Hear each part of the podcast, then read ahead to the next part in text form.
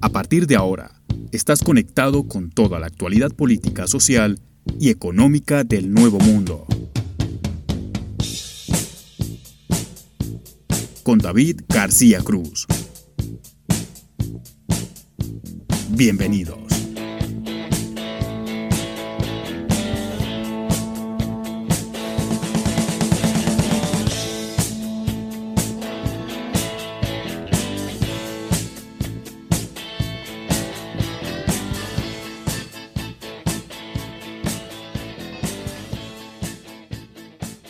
Hola, ¿qué tal? Bienvenidos a esta nueva edición de Voces en Off. Bienvenidos a este ciclo de entrevistas. Hoy vamos a tener la posibilidad de hablar con Luis Vilches. Él es periodista oriundo de Perú, pero que vive acá en la República Argentina y con él vamos a estar hablando acerca del acontecer de la región, de la actualidad de Latinoamérica y también de lo que está ocurriendo en Estados Unidos a las puertas de la elección en noviembre. Algo muy importante, la elección en Estados Unidos siempre es importante porque no es solo la elección del presidente de un país, no es la elección del presidente que va a gobernar a la potencia mundial más fuerte que hay hoy por hoy en el mundo, más allá de que los chinos han venido ganando terreno en ese aspecto. Pero Estados Unidos sigue siendo la primera potencia y va a ser muy importante quién se haga cargo de la Casa Blanca, si sigue Trump o si llega Biden. Así que de todo eso vamos a estar conversando, pero antes de ir con Luis, quería hacer un comentario como ya es tradicional en este maravilloso espacio y quiero arrancar formulándome una pregunta y también a ustedes que están del otro lado para que nos la hagamos a sí mismos y también se la hagamos a la gente que está con nosotros al lado, que comparte con nosotros el día a día y es ¿qué es lo realmente importante? ¿Qué es lo realmente importante? En el acontecer nacional ocurren muchísimas cosas más o menos relevantes dependiendo de quién las vea, dependiendo de quién las mire, pero hay cosas dentro de ese acontecer nacional, hay hechos que ocurren que nos afectan a todos y que hay que cambiar el rumbo rápidamente para revertir dicha situación adversa a la que uno se ve envuelto. ¿Por qué digo esto? Porque hay cosas como por ejemplo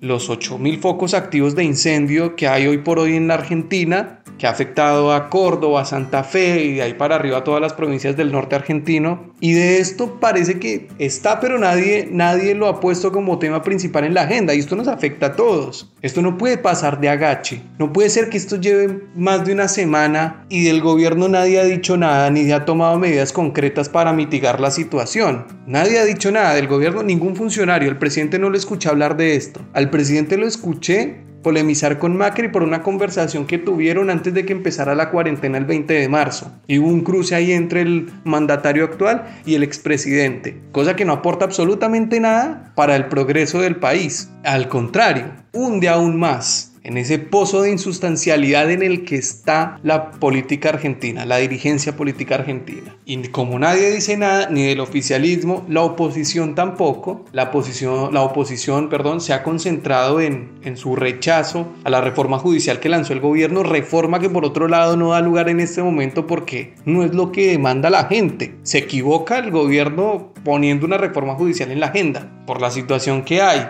porque hay múltiples crisis ambiental, política, económica y social. Pero la oposición habla de su rechazo a la reforma judicial y sale María Eugenia Vidal a decir que Ojalá la sociedad le dé una nueva oportunidad a su espacio político, hablo de Juntos por el Cambio, por supuesto, para poder hacer un mejor gobierno del que hizo Mauricio Macri. Como si eso ahorita nos importara a nosotros, la elección a presidentes en el 2023. Estamos en 2020 se está quemando el país, se está incendiando el país literal y la oposición sale a hablar de esto. El oficialismo no da respuestas. Por otro lado, hay mucha gente harta de, de, estas cosas, a la gente, a un sector de la sociedad antiperonista o mucha gente de centro, que por ahí la elección del 2015 votó a Macri, que en esta votó a Alberto Fernández, se está hartando por por toda la situación económica y también de, de, este gobierno que ha venido errando en ciertas cosas, a concepto de ellos, ¿no? Esto no lo digo a título personal, pero eh, cosas como las que ocurrieron con Vicentín, eh, la liberación masiva de presos de las cárceles en vista de la crisis sanitaria por el coronavirus y ahora la reforma judicial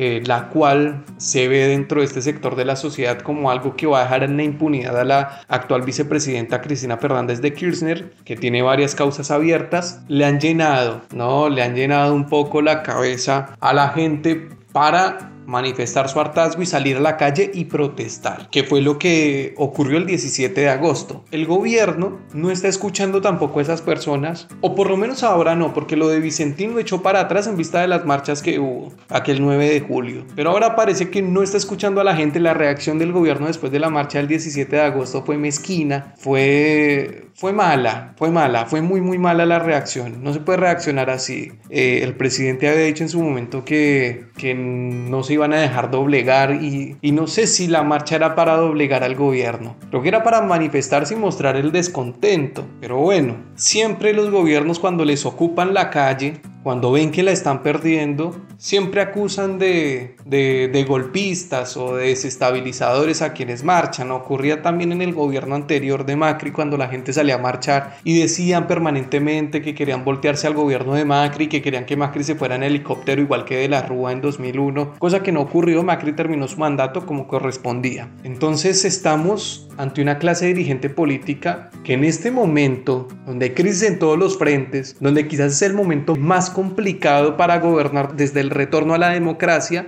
no apela a la grandeza política que en algún momento esta dirigencia, no esta dirigencia política argentina, hablo de la dirigencia política argentina en general, ¿no? a lo largo de la historia supo tener. Parece que los que nos gobiernan ahora, parece que la gente que está a cargo de este país eh, no tiene esa grandeza. Entonces no se habla de lo realmente importante. Y la agenda va por otro lado. Algunos medios han cubierto los incendios eh, de buena manera, pero hay otros que directamente lo han omitido prácticamente. Mañana se va a reunir eh, Alberto Fernández con Rodríguez Larreta y Kisilov para hacer algunos anuncios de lo que viene para los próximos 15 días, seguramente una extensión de la cuarentena con muchas aperturas económicas. El gobierno había dicho que iba a hacer o a dar 90 anuncios eh, respecto a lo económico, ¿no? Veremos cuáles son esos anuncios y, qué tan importantes son o qué tan relevantes son o qué tanto van a aliviar a, la gente, sobre todo a la clase media y baja que ha sido tan golpeada por esta crisis del coronavirus, que está bien, no es culpa del gobierno actual, esta pandemia ha afectado a nivel mundial, pero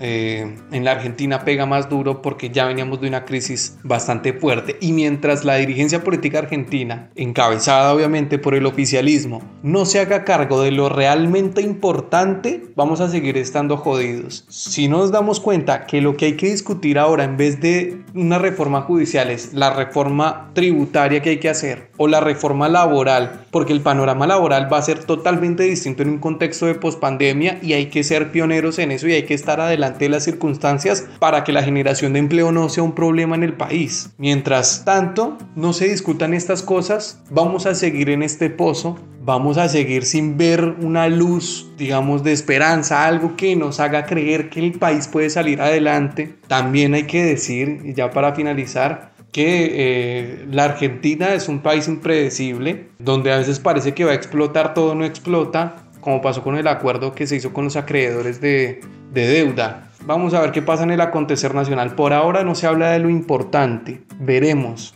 si el gobierno toma las riendas y endereza la agenda y empezamos a hablar de lo que a la gente realmente le tiene que importar en este momento y es el bolsillo, es la seguridad, es estar eh, con una certeza de que las cosas van a funcionar en el futuro.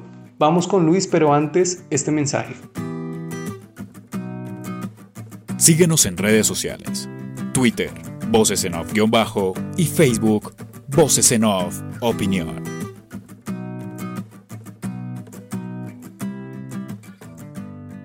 Bueno, continuamos acá en Voces en Off y como les decía en la introducción, hoy tenemos el gusto de charlar con Luis Vilches, él es periodista, eh, magister en periodismo de la Torcuato Ditela. Eh, Luis, ¿cómo le va? Hola, eh, gracias por la invitación. Eh, bueno, a propósito, hoy cumple 100 años eh, la radio argentina, así que van, van las felicitaciones del caso. Hombre, ¿sabes? sea que no sabía. Llevo haciendo radio como dos años acá y no, no sabía el dato. Hoy, hoy, es el día, 100 años, 100 años, 100 años en plena pandemia. ¿no? Sí, no, este 2020 rarísimo. Le quería preguntar porque justamente la pandemia eh, paralizó el mundo y, y, nos llevó a un confinamiento y a una situación extraña que por lo menos estas últimas generaciones no habían vivido. Da la sensación de que en, de que en América Latina, de que en la región, la pandemia postergó lo que se venía dando en diferentes países respecto a la protesta social. ¿no? Pero lo que yo veo y le quiero preguntar a usted es que eso lentamente se va a ir retomando en los diferentes países. ¿Cómo ve usted el panorama respecto a la calle en los diferentes países? Porque da la sensación de que los oficialismos no la van a tener tan fácil y sobre todo en los países donde en el próximo año no hay elección a presidente, claro. donde la gente va a poder ir a manifestarse en la calle porque no tiene la posibilidad de ir a la urna. ¿Cómo ve usted la situación social de la región teniendo en cuenta los antecedentes de los que veníamos? Bien, en el caso eh, de Latinoamérica, este, tal como vos decís, se vio este, este, este, fenómeno que se está dando a nivel mundial de salida a la calle nuevamente a protestar, se vio efectivamente frenado por el tema del coronavirus, ¿no? Era, era lógico que al haber grandes concentraciones de gente, el tema del contagio y eh, esto le fue funcional a muchos gobiernos. Es más, en el caso del gobierno argentino, este, la oposición dice que el oficialismo en este momento está enamorado de, la, cuarentena, ¿no? Tal es así que se dice que eh, mañana, mañana viernes, nuevamente van a dictar dos semanas más de eh, cuarentena, ¿no? Si vamos a otros países que estaba esto mucho más desarrollado o que se, ya se venía dando, como que en Chile que nos llevaba mucho más que en Argentina el tema de las protestas, eh, se vio frenado de golpe por el tema también del coronavirus, con la diferencia que ellos empezaron muy arriba, ¿no? El tema de los contagios, el tema de las muertes empezaron ellos muy arriba eh, y este, quedó frenado. Sin embargo, yo considero que ahí el, gobierno de Piñera tomó mucho, eh, tomó nota acerca de las demandas, si bien al momento que venían ocurriendo en Chile el gobierno no este, se hacía, tenía una posición muy dura, muy férrea, yo creo que fue aflojando. Sin embargo, no fue lo esperado, ¿no? No fue lo esperado. Yo creo que en cualquier momento, tanto este, en Argentina, en Argentina ya, por ejemplo, eh, hay una, hay, anoche hubo una vigilia con el tema de la, de la, de la ley este, de reforma judicial. La reforma judicial. Efectivamente, hoy se espera también que continúe la, una, una, manifestación. No sé si será como de los días anteriores que, que, estuvo, que fue convocada ¿no? en contra de las marchas de gobierno, pero se está, está nuevamente retomando. Yo creo que después de tanto tiempo de estar con el tema del coronavirus, eh, la gente sabe que, puede, que está el riesgo latente de, una, de un contagio al ir a una, a una manifestación de tal tipo, pero este, creo que eh, hacer valer los derechos está ya un poco más por encima que el miedo del contagio, ¿no? Sí, estamos eh, pasando por un momento muy complicado, no solo por la pandemia, sino también políticamente hablando. Efectivamente. Y ni, qué decir, y ni qué, perdón que te interrumpa, y ni qué decir en, Estados Unidos, ¿no? En Estados Unidos, eh, con el tema de la violencia policial, la gente se salió a las calles también para, para reclamar que, que, bueno, que esto se frene y también para protestar eh, contra las políticas de Trump ya de cara a lo que son las elecciones de noviembre de este año. ¿no? Justamente le quería, claro, preguntar por Estados Unidos porque hubo otro caso de, brutalidad policial. Algunas personas o digamos, eh, deportistas, deportistas famosos como LeBron James y demás eh, han decidido, digamos, no seguir jugando en la NBA, como que parar la temporada de baloncesto. El último episodio de brutalidad policial en Estados Unidos, teniendo en cuenta la situación, ¿puede ser que termine de hundir a Trump? Mira, es algo que justo estaba eh, conversando con, con algunos amigos que viven allá y si bien en algún momento la diferencia entre, entre Trump y, y, y Biden este, era del 17%, en las últimas semanas se está reduciendo esa, esa brecha, ¿no? Hay un 10% en este momento de diferencia, pero aparte de las cifras, que, bueno, ah, pueden fallar y acá en Latinoamérica y especialmente en Argentina nos hemos dado cuenta que fallan catastróficamente. Sí, es, verdad. Eh, sí. El tema que este, yo creo que este tipo de, de, tema de violencia policial le puede jugar muy en contra aunque conversando con estos amigos me decía, mira, acá eh, no responsabilizamos directamente al presidente acerca de este tipo de cosas, ¿no? Como que allá separa la violencia policial en lo que es la policía propiamente dicho y eh, Trump, ¿no? Que también Trump tiene sus cosas que juegan muy en contra y que hace que este, la intención de voto ah, para una reelección este, va, le, juega muy en contra, ¿no? es por eso que en estos días se ha visto esa, esa, esa, campaña, esa movida de suavizar un poco la imagen dura de, Trump, poniendo un poco eh, a, su vida familiar, ¿no? Eh, la, esposa un poco eh, teniendo un, rol más protagonista, contando el detrás de escena de el, el Trump como este presidente de Estados Unidos, ¿no? Pero yo creo que esto también, bueno, falta todavía eh, para, para noviembre, creo que este, sí, al final este, le va a jugar en contra. Es más, lo que Biden dice que eh, el, el discurso que él tiene es que nuevamente hacer de Estados Unidos el, país de los inmigrantes, ¿no?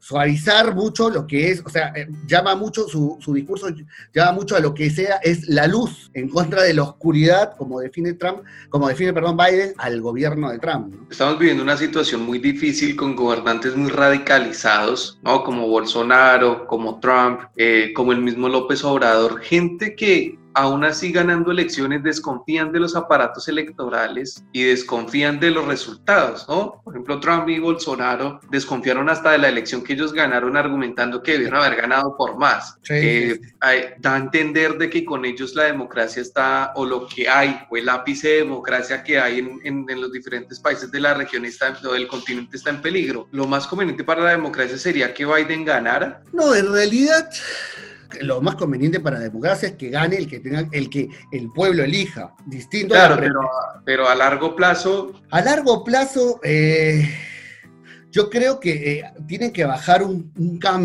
varios cambios en realidad de Estados Unidos, porque se ha visto que esta, antes de la pandemia, obviamente, se ha visto que, la actitud tan confrontativa ah, de Trump no le, no le, no le sirvió. Yo lo veo, yo opino desde acá, ¿eh? o sea, desde afuera, porque es muy distinto opinar desde adentro de Estados Unidos, porque eh, hay muchos, hablando con estos amigos nuevamente, hay, hay muchos que eh, ven como positiva esta actitud confrontativa, ¿no? Como que dijeron que hay que hacer respetar, que ese respeto que le tenían a Estados Unidos, recobrarlo. Pero una cosa es el discurso y otra cosa es la acción. Recordemos que en el gobierno de Trump esa actitud, ¿no? Eh, férrea de hombre fuerte a nivel internacional ante China como que tambaleó. Y ni qué decir, una de las cosas que Biden dice, que basta de coquetear con eh, el Estado, que Estados Unidos basta de coquetear con las dictaduras, en una clara referencia a lo que era la reunión, fue la reunión de Trump con Corea del Norte, ¿no? O sea, es un discurso como que yo lo tomaría, yo lo tomaría con pinzas el tema de, la, actitud fuerte y confrontativa, ¿no? Porque a ver, si es que hubiera cerrado del todo y hubiera convencido también tanto a la gente que está afuera en lo que es política internacional como al cliente interno, que son los votantes, yo creo que en este momento esas cifras y la diferencia en la intención de voto entre Trump y Biden sería otra cosa, ¿no? Si llegara a ganar Biden, eh, yo no sé si Trump entregaría la presidencia tan fácil. Ahí a mí me surge una duda, porque, a ver, Trump se ha mostrado como un tipo, quizás ha sido el, presidente menos intervencionista en los últimos años. No, ese es un punto, digamos, a favor en política internacional que él tiene. Eh, y después sí, una cosa es el del dicho del hecho, hay mucho trecho y no lo ha cumplido, pero me sigue generando, me sigue generando incertidumbre. Me parece que a la larga Trump puede llevar a un conflicto no solo interno, sino también externo. Eh, me surge a mí esa duda de si pierde, no creo que entregue el poder tan fácil. Bueno, eh, eh, el tema de, es más, estuvo, eh, corría el rumor que, bueno, tomando como excusa el tema de la pandemia del coronavirus, que las elecciones no se lleven a cabo en noviembre, cual hasta para los propios republicanos era un escándalo y lo negaron tajantemente, o sea, como que dijeron que esto no lo vamos a permitir nosotros, ¿no? Que supuestamente están detrás de la figura de Trump, porque es, el es la maquinaria que lo llegó al poder, ¿verdad? Claro. Pero yo no sé, yo eh, realmente no creo que, que el ciudadano estadounidense común se va a quedar de manos cruzadas si es que sucede eso.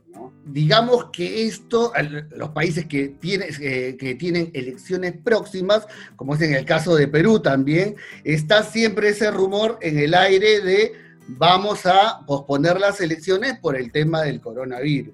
Pero como te digo, en el caso norteamericano yo lo veo muy, muy, muy difícil que este, suceda eso mucho eh, eh, menos que Trump se, se niegue a, entregar el poder y que la gente se quede tan tranquila. Claro, no, igual Estados Unidos goza de una institucionalidad eh, mayor que la de casi todo el mundo, ¿no? Creo que es el país, digamos, que más respeto tiene por las instituciones. Si no fuera por eso, Trump ya hubiera mandado el ejército en las protestas de, después del asesinato de, de George Floyd y ya haber hecho cualquier cosa. Es que a mí lo que me preocupa de Trump realmente es eso, porque finalmente el presidente de Estados Unidos es como, o sea, marca mucho eh, el rumbo del mundo, digamos. Ahora hay un conflicto por el tema del BIT. Sí, y sobre todo, o sea, marca el, el, rumbo del mundo y más que todo de la región, ¿no? Ese es el tema. Exacto. Entonces, por ejemplo, lo del BIT es, es, es un conflicto porque el tipo se le ocurre mandar un candidato que es Claver Carone a dirigir el BIT y Argentina ha sido como estado como a la vanguardia de, de, hacer resistencia porque hay un acuerdo tácito que es que el Banco Interamericano de Desarrollo lo agarra un latinoamericano, más allá de que Claver Carone tenga ascendencia cubana, pero pues eh, igual es un representante del gobierno de Trump, entonces la, la, esperanza es que pierda Trump para que el BID quede en manos de, de un latinoamericano y no quede en manos de un estadounidense, que sería caótico para un país como por ejemplo como la Argentina, que no tiene muy buenas relaciones con Estados Unidos. Claro, no tiene buenas relaciones con Estados Unidos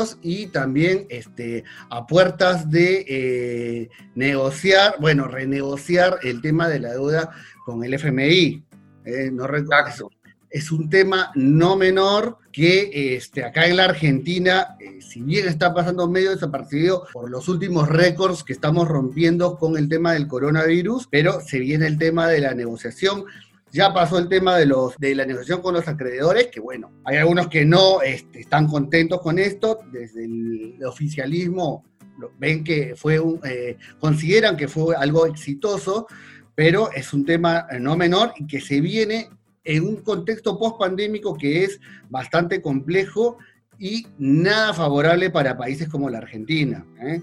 Exactamente. Eh, consideremos que nosotros venimos de una eh, de un gobierno como el de Mauricio Macri que nos dejó con una inflación de un 55% anual, ¿no? Casi nos mata Macri. Efectivamente, eso es, es, una eso sí es una herencia real y pesada que ahora con el tema de la pandemia eh, se ve casi explotado porque aparte de eso, eh, la contracción de la economía, de la economía, no solamente en Argentina, sino a nivel mundial, le juega en contra a todos. Y en este momento, eh, no es ningún secreto, la emisión desmesurada de, billetes que hay en la Argentina, que ya sabemos cómo termina la historia, ¿no? Más o, menos, más o menos como el Perú del de, fin del gobierno efectivamente el primer periodo de Alan García. Oye, increíble en Perú. Ahorita vamos a Perú, ¿no? A mí siempre me parece increíble en Perú cómo volvieron a elegir a Alan García después de lo del 89, una cosa que, pero ya después le pregunto por eso, porque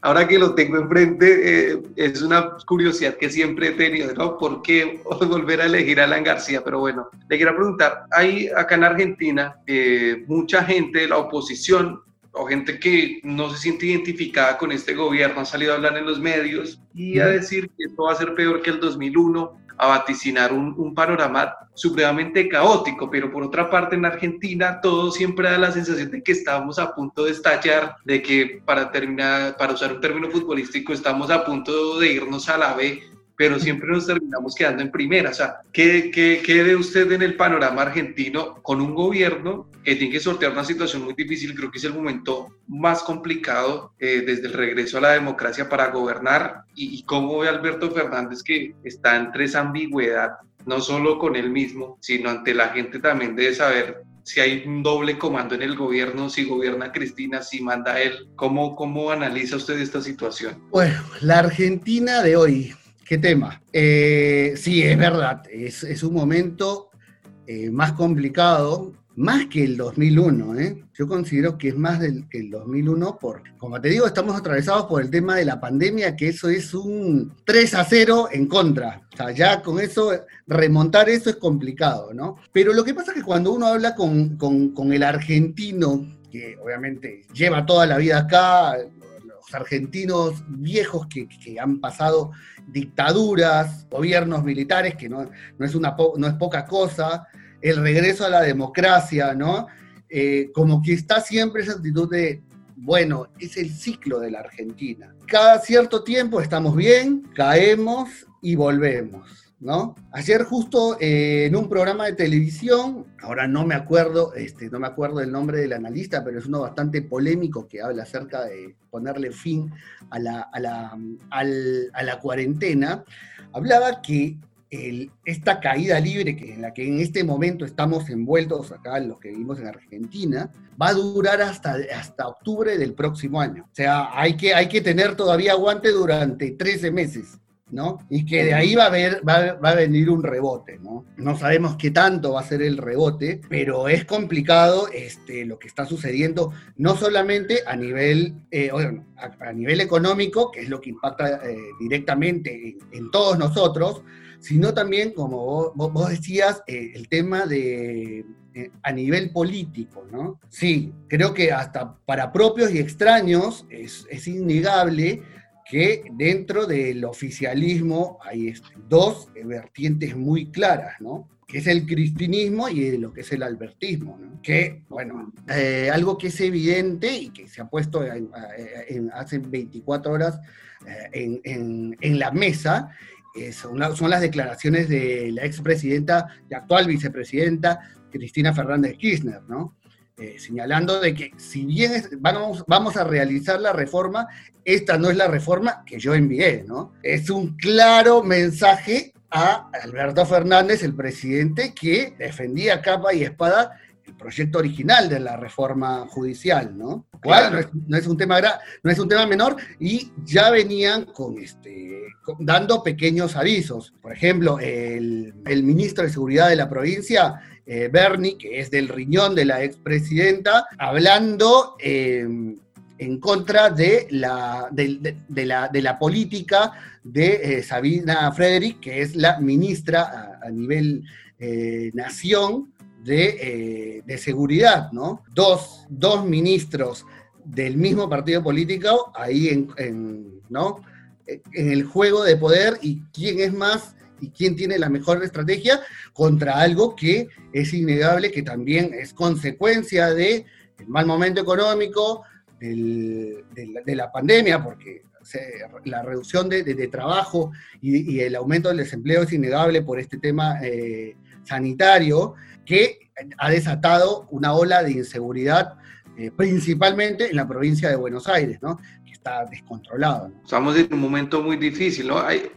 Hay coaliciones tan heterogéneas como las que gobiernan la Argentina, donde uno no, no termina de definirse, digamos, como ciudadano, pensar que es mejor, si que lo gobierne un partido que esté uniforme, digamos, que esté alineado a un líder o, una coalición heterogénea donde diferentes personas eh, tienen, digamos, opiniones eh, distintas respecto a, a ciertos temas, que eso podría ser, digamos, que un atisbo de democracia, como decir, bueno, o sea, está bien disentir dentro del mismo gobierno y que haya, un, y que haya lugar al debate, pero eh, da también, digamos, a mí me genera esto también como que a veces no nos conformamos con nada, ¿no?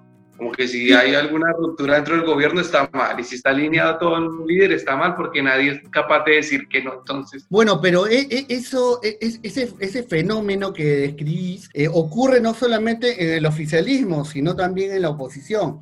Por ejemplo, el tema del apoyo de la marcha de eh, la semana pasada, la marcha, eh, digamos, opositora, dentro de la oposición habían diferentes vertientes. Estaba, por ejemplo, Horacio Rodríguez Larreta, que es el jefe de gobierno en la ciudad de Buenos Aires y uno de, uno de los referentes de Cambiemos, señalando que él no estaba de acuerdo, pero que respetaba la opinión de los que iban a manifestarse en la calle, donde hay una, iba a haber una alta concentración de gente, algunos sin barbijos, eh, que podían contagiarse de coronavirus, y estaba también, por ejemplo, eh, la ladura de Pato Bullrich, la ex ministra eh, macrista, que se hizo incluso presente a la manifestación, ¿no?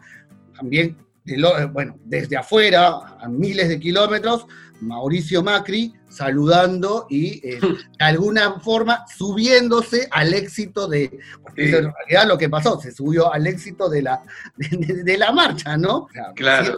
hubo una gran, gran, convocatoria de la cual él no participó de ninguna forma y desde Suiza saludando y diciendo que eso era democracia y que, bueno, ah, queriendo subirse al, éxito de que, que la reta no estuvo de acuerdo porque, claro, es la diferencia de, la mayoría de sus copartidarios, él sí está gobernando. Y si el sistema de salud se colapsa, el costo político lo va a pagar él.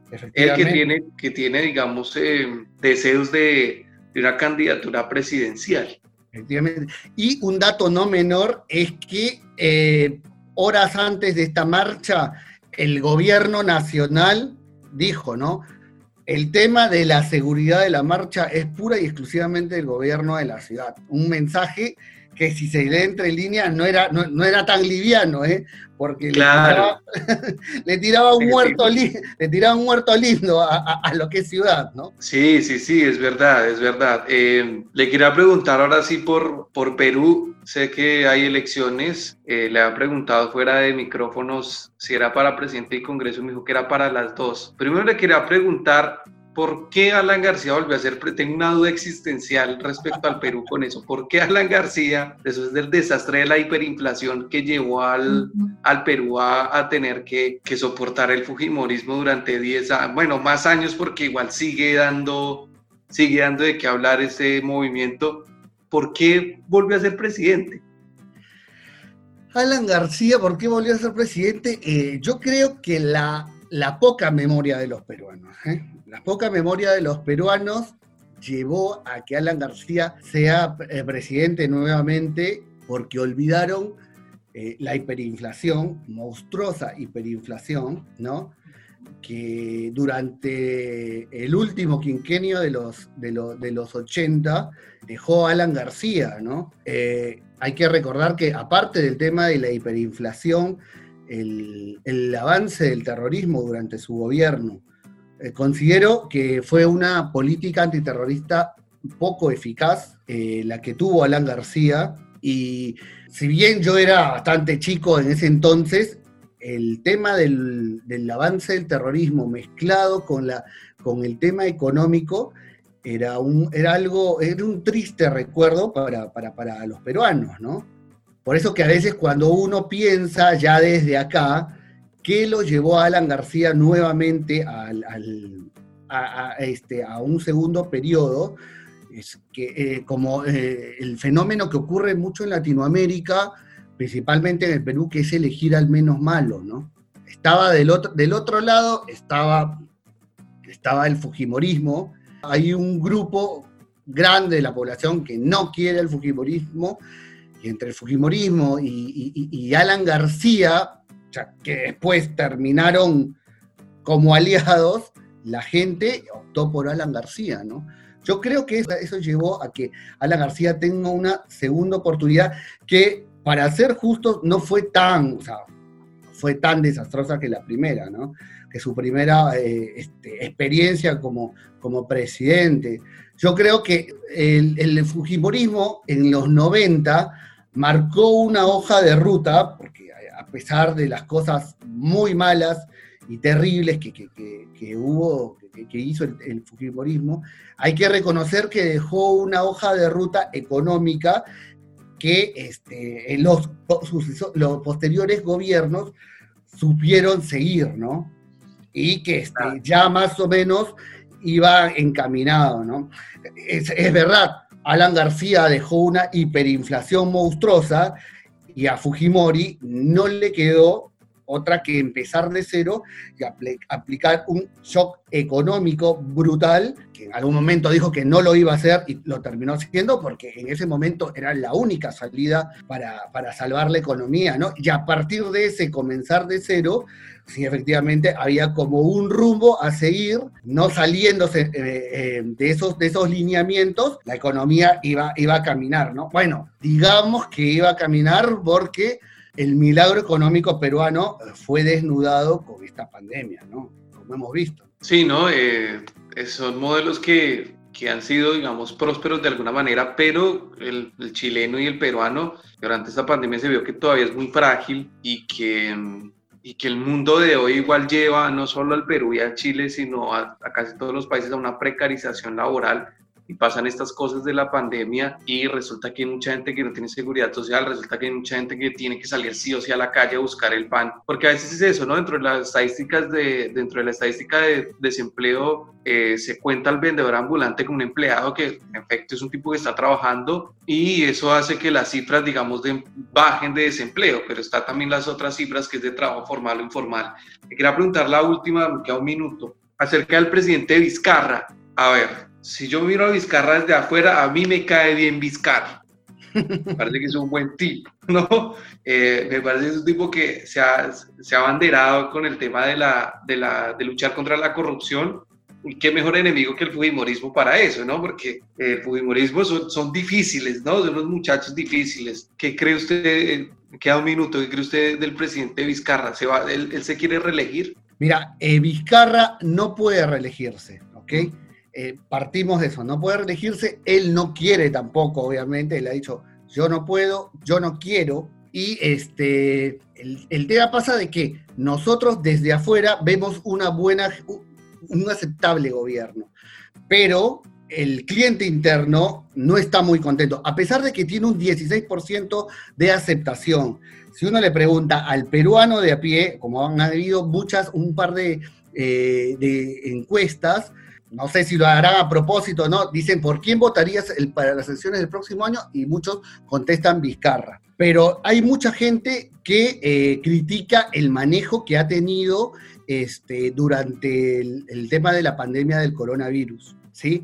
Ese es el tema. Nosotros, pero también hay que ser sinceros que el, este, este tipo de manejos no solo dependen de, los, del presidente, sino también el éxito, ¿no? El éxito no solo depende del presidente, sino también depende de qué tan responsable y comprometida está la población.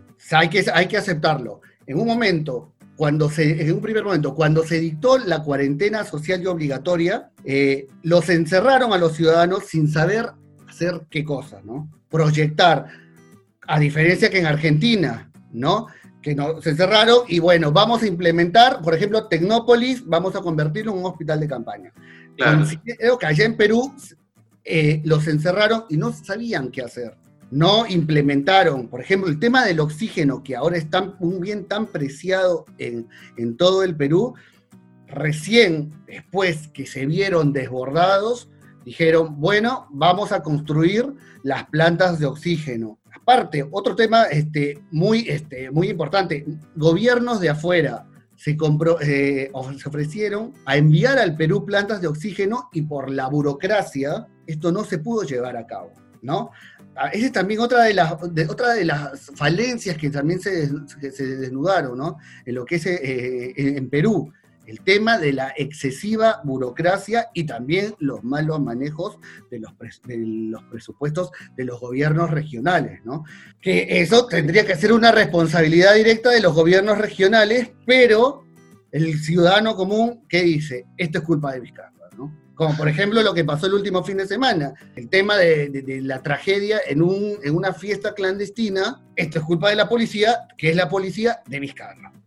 no, creo que hay, que hay que aprender también a diferenciar el tema de, las responsabilidades, ¿no? Pero sí yo creo que le juega muy en contra eh, tanto al ciudadano peruano como a los que vemos de afuera el tema de el, manejo de la pandemia del comienzo. Porque si vemos a nivel regional, Perú fue el alumno bueno, ¿sí?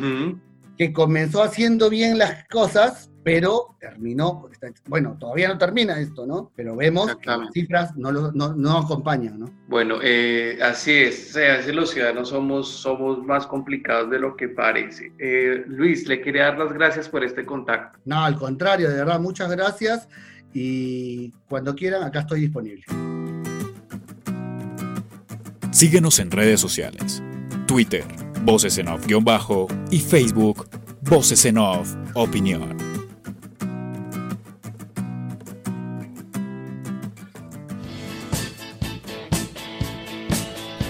Esto fue Voces en Off. Dirección y conducción, David García Cruz.